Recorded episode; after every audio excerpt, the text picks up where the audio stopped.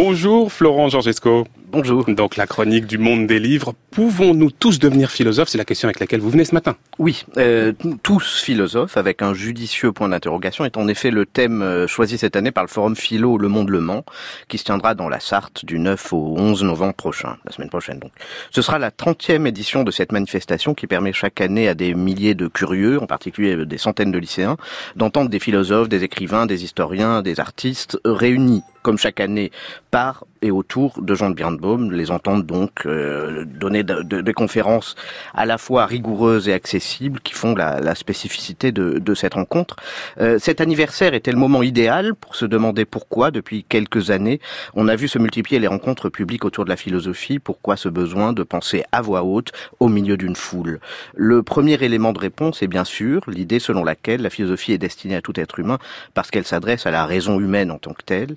La philosophie serait pour tous parce que nous serions tous, par notre nature rationnelle, potentiellement philosophes. D'où le titre, d'où aussi quelques problèmes assez touffus que la vingtaine d'intervenants va passer trois jours à tenter de résoudre. quel genre de problème, Florent? Le philosophe Roger Paul Droit, qui a cofondé le Forum Philo en 1989, en soulèvera quelques-uns dans sa leçon inaugurale, dont le monde des livres de cette semaine publie une partie.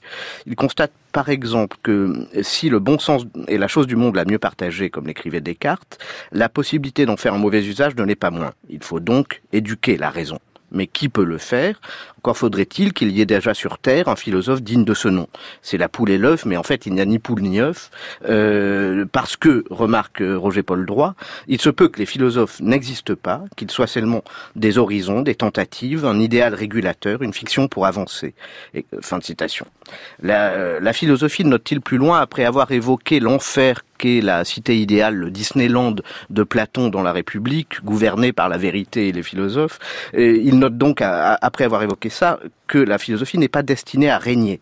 Quelque chose en elle est peut-être contraire à la vie. Tous philosophes, pour résumer le propos de Roger Paul Droit, dont tes rêves. Oui, mais justement, n'y a-t-il pas moyen de transformer ce rêve, cette fiction, en énergie, en levier pour soulever l'ordre des choses? La philosophie est peut-être contraire à la vie, mais cette distance même nous permet de nous décoller justement de nos vies, de nous apercevoir que tout peut être différent. Les intervenants du Forum Philo en feront la démonstration dans les domaines les plus différents, de la question de l'égalité homme-femme à celle de la philosophie extra-européenne, en passant par l'enseignement de la philo au lycée.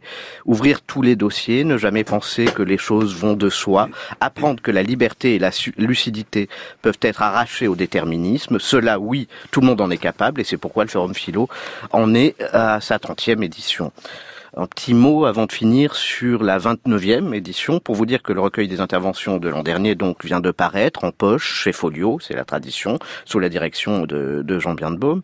Euh, elle porte le titre, ce volume porte le titre cette année de quoi avons-nous peur avec en ouverture un beau texte de Patrick Boucheron qui nous invite à regarder en face la peur, cette grosse bête, cette baudruche qui se tient devant nous et nous paralyse. Être libre, montre-t-il, c'est d'abord cesser d'avoir peur. Et au programme du Monde des Livres qui est exceptionnellement paru hier. Mais oui, il est, déjà, il est, déjà, en kiosque, disponible ou sur Internet, dans ce numéro 4 pages justement sur le forum philo euh, du Mans, avec notamment des textes de Corinne Pelluchon et Anne Chang, mais aussi un dossier justement sur l'histoire de la Nouvelle-Calédonie, avec une interview de Frédéric Angleviel qui vient de publier la première euh, grande histoire euh, de la Nouvelle-Calédonie sous le titre La France aux antipodes, et aussi une, rencontre avec l'écrivain égyptien Ala El Aswani.